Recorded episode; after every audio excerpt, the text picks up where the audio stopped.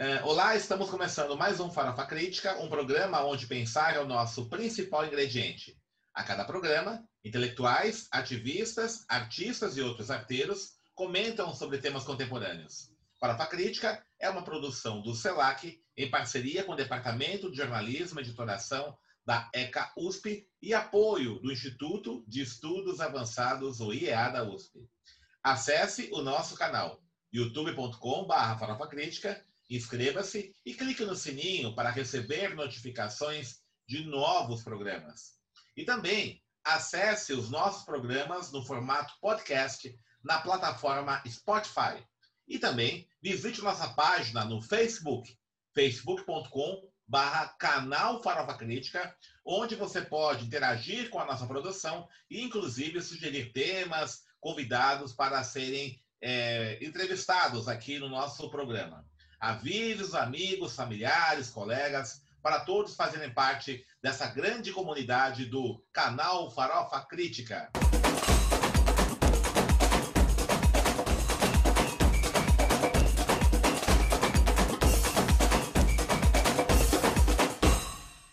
E o Farofa Crítica de hoje recebe Jobana Moya, imigrante boliviana humanista, ativista pela não violência ativa e a não discriminadora, não discriminação, perdão. Mediadora intercultural, membro fundadora da equipe de base Warmis Convergência das Culturas. Giovana, muito obrigado por ter aceito o nosso convite. Explica para a gente um pouquinho né, o que, que é né, a equipe de base Warmis Convergência das Culturas, que é esse projeto aí que você participa. Eu entrei no site, tem uma marcha mundial pela paz e pela não violência. Né? Fala um pouquinho para a gente o que, que vocês fazem nessa organização. Bom dia, muito obrigado pelo convite, pelo espaço, né? Então, eh, nossa equipe de base é um coletivo conformado por mulheres imigrantes de diferentes países, não? e promovemos a não violência ativa e não discriminação. E nosso equipe de base faz parte do organismo internacional Convergência das Culturas do Movimento Humanista, eh, não somos ONG, não somos voluntários. A proposta que se tem é a transformação pessoal e simultânea, né? E, e, a partir da não violência ativa, que é uma metodologia, não, que tem um, uma forma de atuar no mundo, é, promover transformações pessoais à medida que fazemos coisas no mundo, não?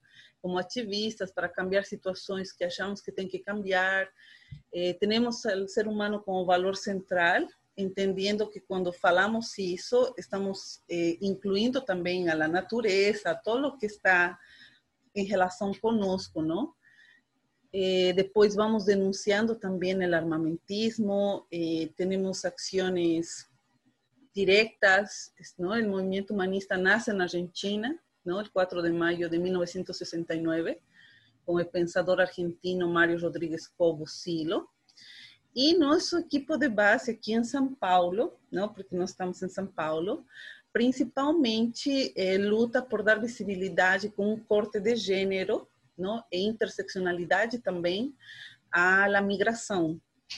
Então, acho que nosso coletivo foi pioneiro não, em organizar eh, eventos onde as mulheres migrantes fôssemos digamos, eh, ocupáramos um lugar de fala, não? Porque até então dependíamos muito de que a academia ou ONGs organizassem eventos e às vezes nos deram um minuto para falar.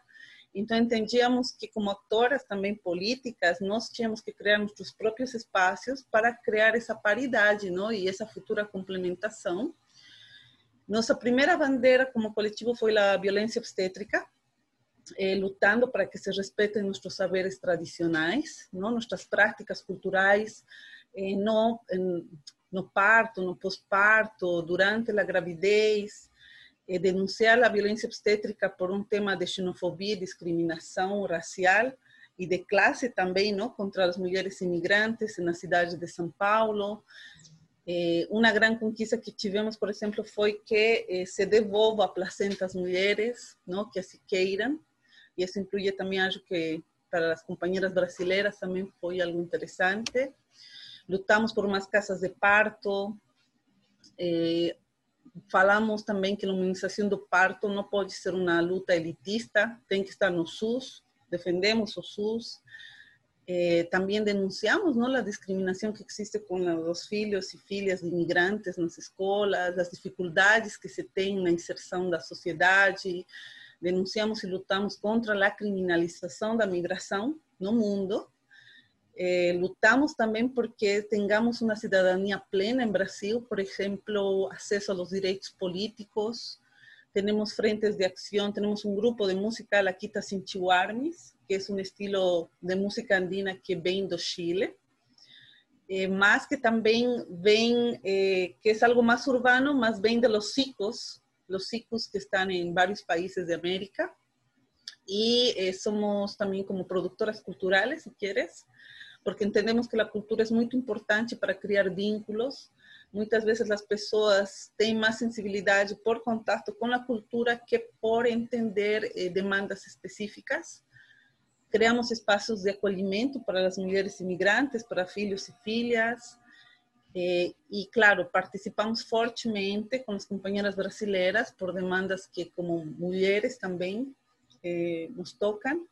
Então, vamos fazendo várias coisas, não? Produzimos é, é, atividades sempre gratuitas, tudo que fazemos é gratuito, com parceria com outros coletivos, temos um canal de YouTube, temos várias redes sociais. É muita coisa mesmo, né? Você, é, você é, apontou agora que essa questão de gênero, né, é o, é o elemento central aí nas ações que vocês realizam aqui em São Paulo. É, entre uh, os imigrantes né, é, em São, no Brasil, né, imigrantes no Brasil, como é que é a percentual? A maior parte são mulheres? Como é que é a situação da mulher imigrante no Brasil?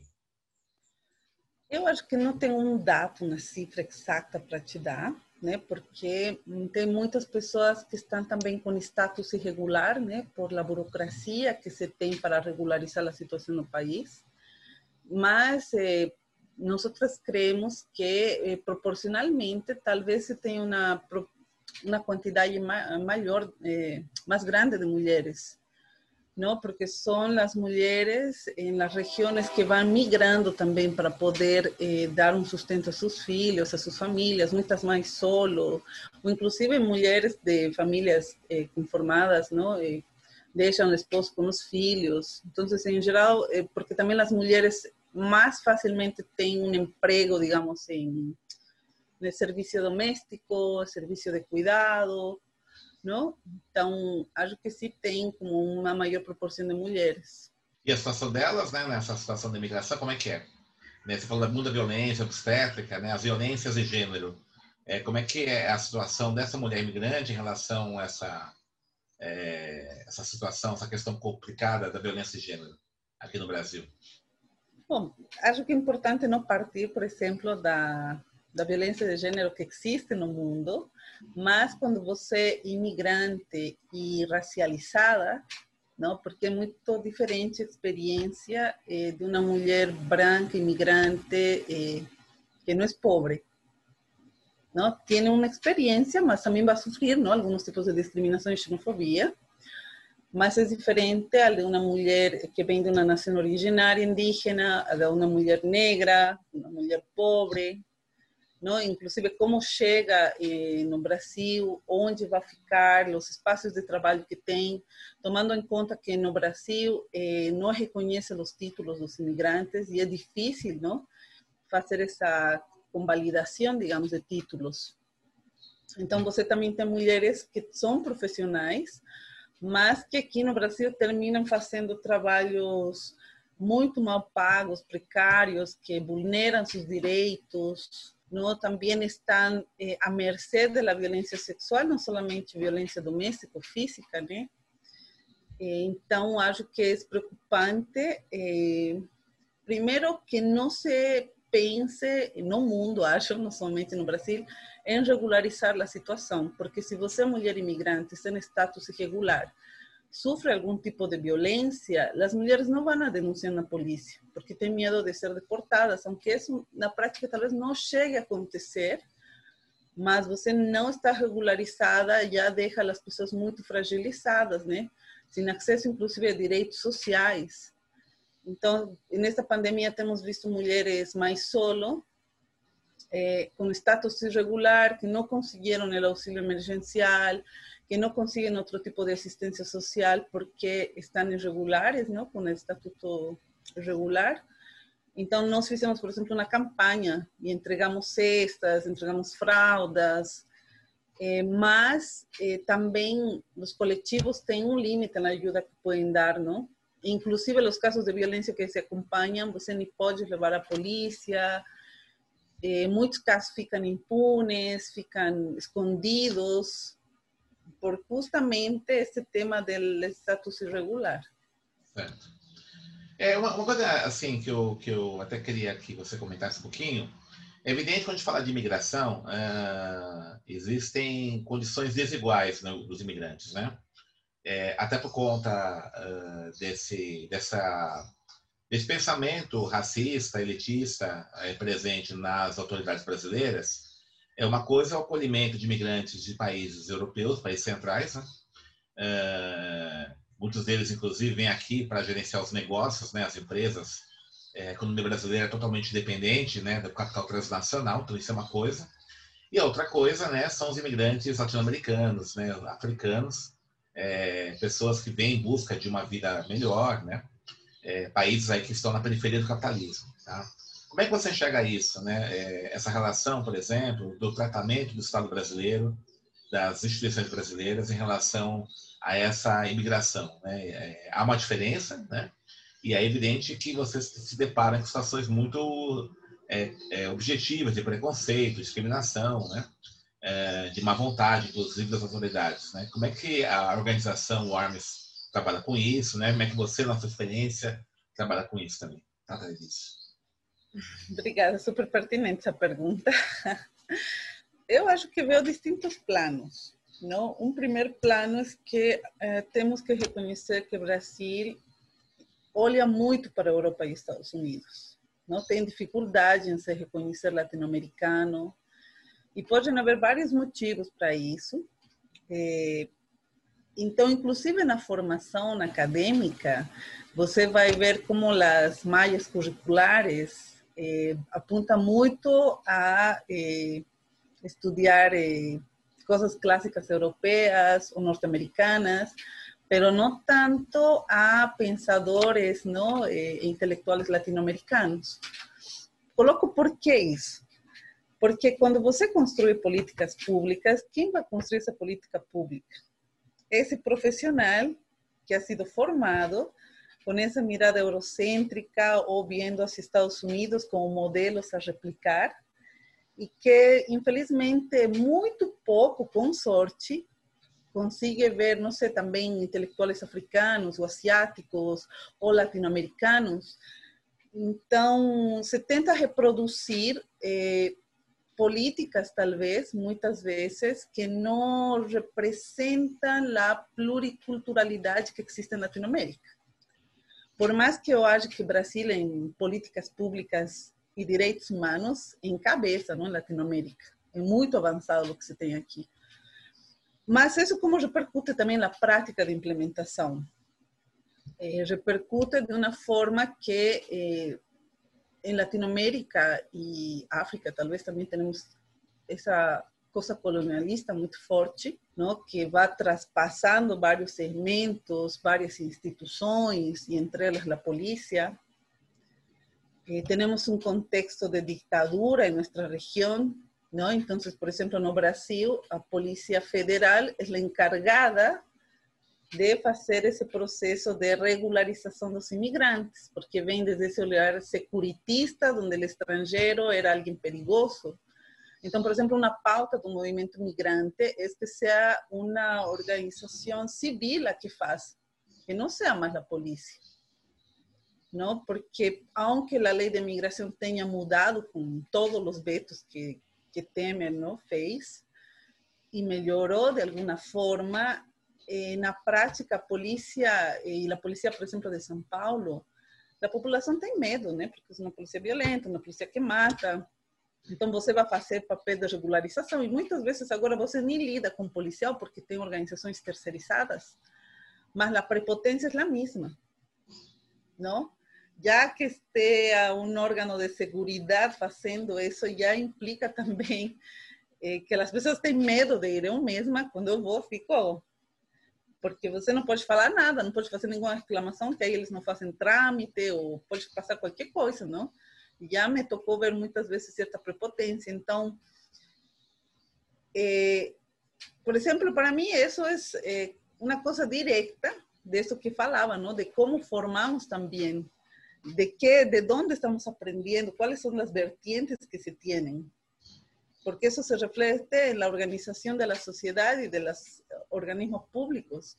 Entendemos que falta, eh, por ejemplo, una formación continuada en los profesionales para que tengan herramientas para lidar con la diversidad que la migración trae, porque el proceso migratorio en el mundo eh, algo que está acontecendo, não vai parar de acontecer.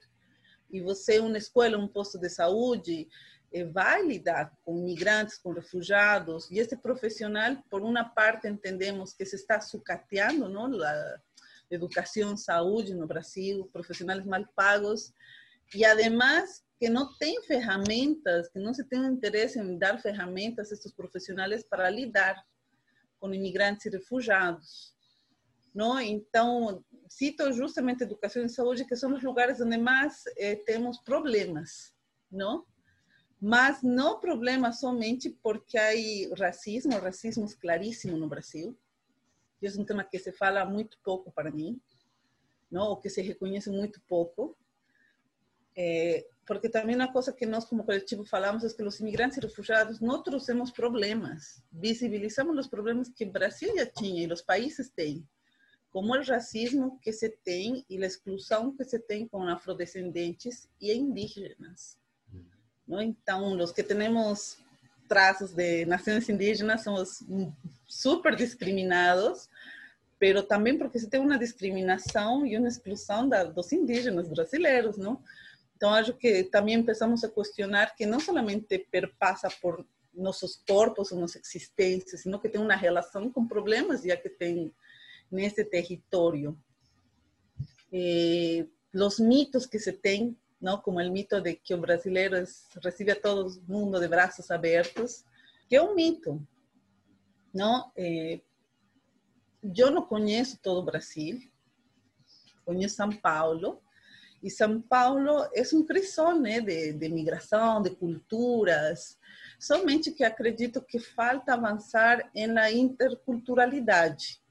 Somos diferentes culturas ocupando espaços de um território mas muitas vezes não encontrando lugares em onde eh, construir esses vínculos, onde não se valoriza de la mesma forma, não essas coisas culturais, eh, porque, por exemplo, se um imigrante fala inglês, então você vai dizer, ah, como que chique, vou tentar falar, não? arriscar meu inglês, mas se alguém fala espanhol ou fala outra língua, eh, e se você é racializado, tipo, pessoas nem vão a tentar não, fazer alguma coisa para comunicar-se com você. Então, então, é muito interessante isso que está colocando, né? Essa falta do, dos diálogos interculturais, né? Acho que eu, esse é o grande problema, né, que nós temos aí. E eu queria até é, aproveitar um pouco esse gancho. É, o Brasil tem sofrido aí nos últimos tempos uma crise econômica muito forte, né? É, por conta da aplicação do projeto neoliberal e várias outras coisas. E isso tem aumentado muito o desemprego, né? Ficou muito mais agora com a pandemia do coronavírus. É, isso atinge fundamentalmente a população negra, a população é, mais pobre, né? Das periferias. Uh, e, em parte, é, isso, inclusive, tem facilitado é, um discurso mais xenófobo no Brasil, né? É, por exemplo, uh, nós observamos isso, nós já tivemos aqui é, especialistas que vieram no nosso programa falar sobre isso, um discurso chamava muito forte contra os haitianos, é, que é a população negra, né? Então, evidentemente, aí deveria até haver uma, uma, um contato maior, no Brasil é um país de maioria população negra. Entretanto, é, houve uma, um estranhamento muito forte é, com um discurso muito complicado, né? Que é, aqueles haitianos, os imigrantes, estariam retirando né, as vagas de trabalho dos, dos trabalhadores brasileiros, né? E numa situação de crise, desemprego, esse tipo de discurso aumenta. Como é que você tem observado isso? Né? Nos últimos tempos, É, você tem percebido um aumento da xenofobia no Brasil? É, esse, é, há uma dificuldade, por exemplo, de um contato dos imigrantes né, latino-americanos, indígenas, negros, por exemplo, com a população brasileira, população mais pobre, por exemplo, trabalhadora, que também, né, na sua maior parte, é negra ou de origem indígena? Como é que é essa relação? É difícil? Olha, é, desde que no Brasil você tem esse novo projeto político, a discriminação, a xenofobia tem aumentado muito, né? Porque está sendo validado por eh, instâncias oficiais, não, do governo brasileiro. Então, eh, isso ha sido preocupante para nós, porque ha instaurado também um clima de medo, né, entre a comunidade imigrante e refugiada, por várias colocações que o representante do Brasil fez, né? E eh, eu acho que também quando falamos de trabalho, temos que pensar em os trabalhadores informais. O trabalho se ha precarizado muito no Brasil, muitos direitos trabalhistas se perderam, não? Eh, e essa precarização, essa diminuição do emprego formal, ha empurrado não, mais brasileiros ao trabalho informal, onde é um campo também de disputa, digamos, com muitos imigrantes, refugiados, que por la situação irregular terminam trabalhando no mercado informal.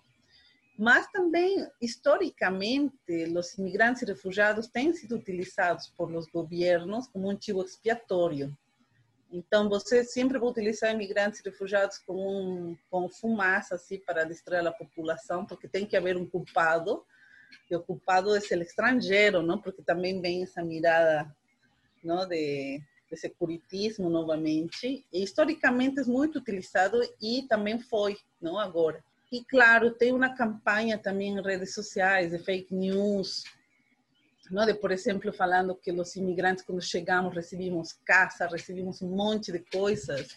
Já me encontrei com pessoas, assim, literalmente xingando no metrô, os migrantes, falando que recebimos todo de graça, não? E, e um mito que é alimentado, não, por por personagens também, porque o imigrante não recebe nada, absolutamente nada. Por mais que nós aportamos economicamente muito, na movimentação econômica das cidades.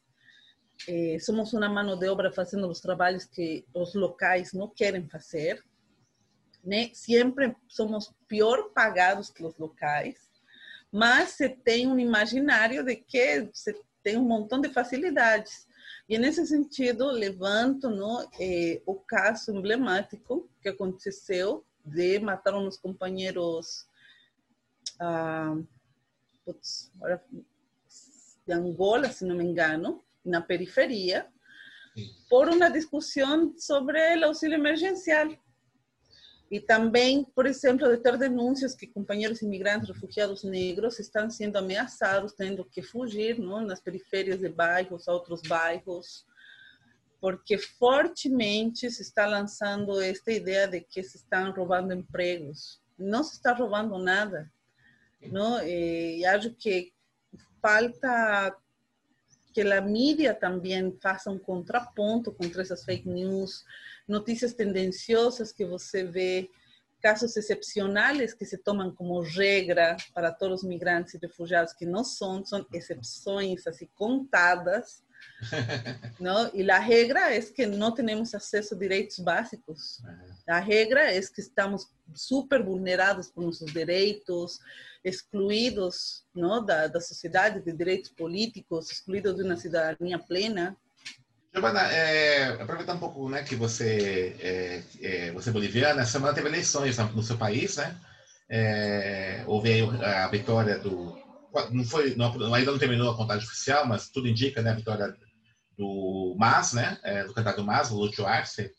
É, como é que você enxerga né, a situação da Bolívia? Ela pode se pacificar depois desse ano conturbado, após é, a saída do Evo Morales ano passado? Como é que você enxerga a situação atual no seu país? Olha, é, eu acho que você pode dar alguns panoramas. Você pode dar é, de panorama de que passe algo como na Argentina, não? Que deixem ele em paz, deixem ele governar. bom, nem estão em paz, mas estar incomodando, mas ele vai conseguir não, levar o governo, porque eles, eh, golpistas perderam qualquer credibilidade, não ficou super demonstrado que não teve fraude no ano passado, porque igual ni a OEA nunca chegou a comprovar o que tanto defendeu que, que tinha tido fraude. Então, moralmente, eles não têm mais cacife na Bolívia, não? Tanto que, se você viu, a presidenta de facto Áñez e Carlos Mesa foram os primeiros a felicitar, não? Por a vitória que já vai ser em primeira volta. Pero há também problemas estruturais, não? Acho que vai haver, sim, uma governabilidade, Lucho Arce é potável, digamos, não? Potável, digamos, em também com as pessoas que estavam como no centro, indecisas, que não caíram nessa polaridade que os golpistas criaram, não de, de los que são os salvagens e nós que somos os cidadãos democráticos. Então esse centro apoiou assim em peso a lutar-se porque talvez se identificava mas eu acho que não só em Bolívia, sino em Latinoamérica e talvez nos países que hemos sofrido processos coloniais, eh, se iniciaram um processo não muito forte também quando Evo Morales entra no poder, que é a evidência da necessidade da descolonização. E o que isso implica? Por exemplo, estados plurinacionais. As repúblicas ainda deixam presas a los estados em uma mirada colonial de conformação de poder e privilégios. ¿No? Entonces, eh, necesitamos migrar, digamos, transformar estas repúblicas que todavía tienen trazo colonial en estados plurinacionais que reconheçam essa diversidade de povos que tem no território, né?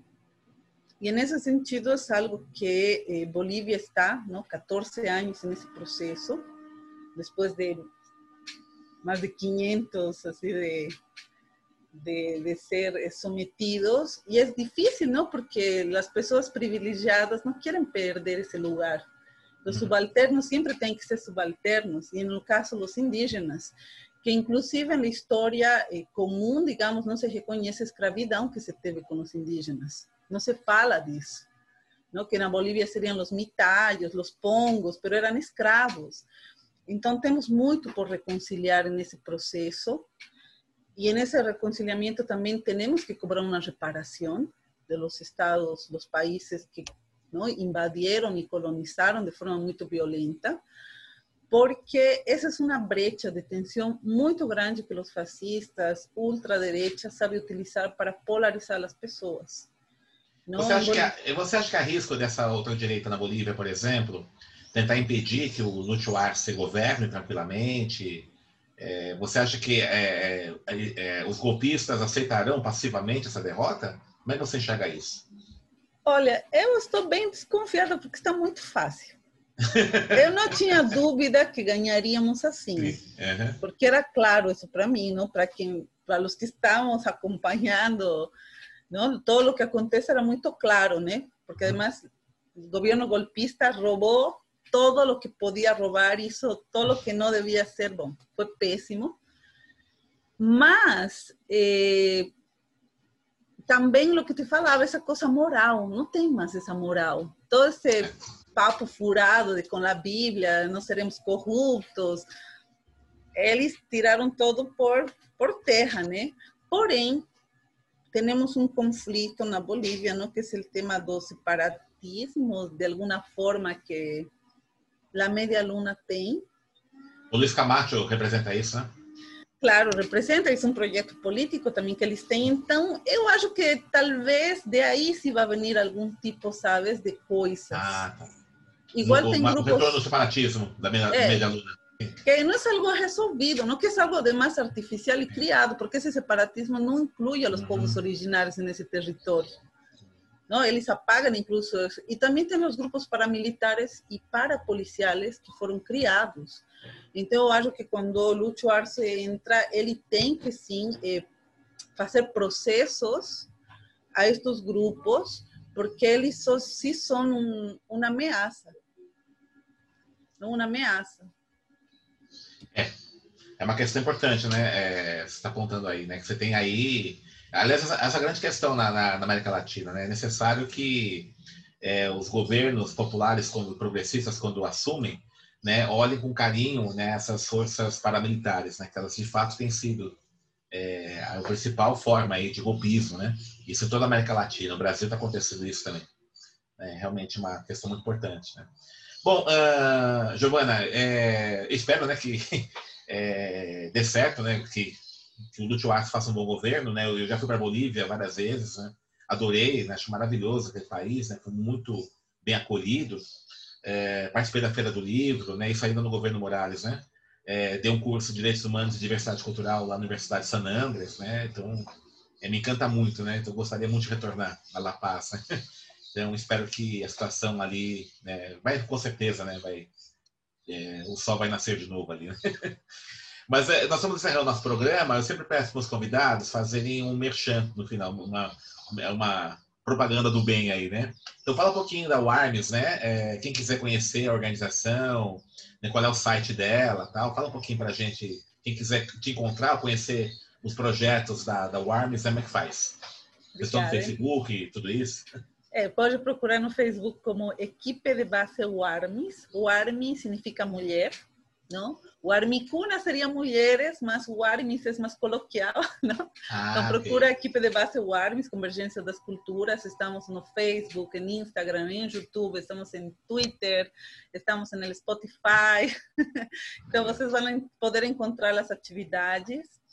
Eh, les propongo que abran sus mentes y corazones para conocer nuevas culturas, entender que todos los que estamos en ese territorio tenemos que luchar sin juntos ¿no? por conseguir eh, igualdad de condiciones y oportunidades para todos, para salir de ese, ¿no? De esa pegada que agora parece que tem la, la violência, a discriminação, a xenofobia, a xenofobia, e que talvez se podem e querem eh, fusen en los materiais que temos sobre a metodologia de la não violência activa, que é uma proposta também, ¿no? Una propuesta desde lo que nace, desde lo que protege la vida, de lo que valoriza la vida, dar uma resposta a lo que está acontecendo agora no mundo também.